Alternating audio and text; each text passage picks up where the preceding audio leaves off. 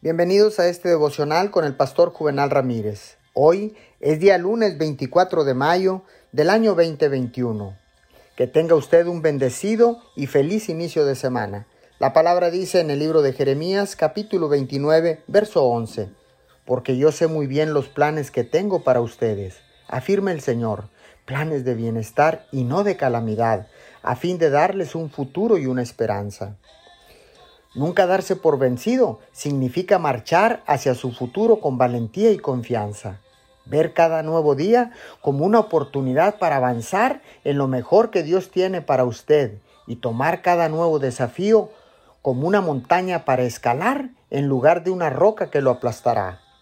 Usted tiene un gran futuro por delante, pero no podrá entrar plenamente en él y disfrutarlo si su pasado aún lo mantiene cautivo. El pasado tiene el potencial de evitar que experimente el gozo, la libertad y las bendiciones del presente y el futuro, pero solo si se lo permite.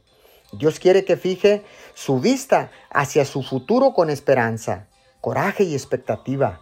Y la mejor manera que sé para nunca renunciar a su futuro es negarse a quedar atrapado en el pasado. Oremos, Padre, te damos gracias no dejaremos que el pasado nos robe la vida que tienes para nosotros hoy y el futuro que también tienes para mañana. Señor, decidimos soltar el pasado para continuar en el nombre de Jesús. Amén y amén.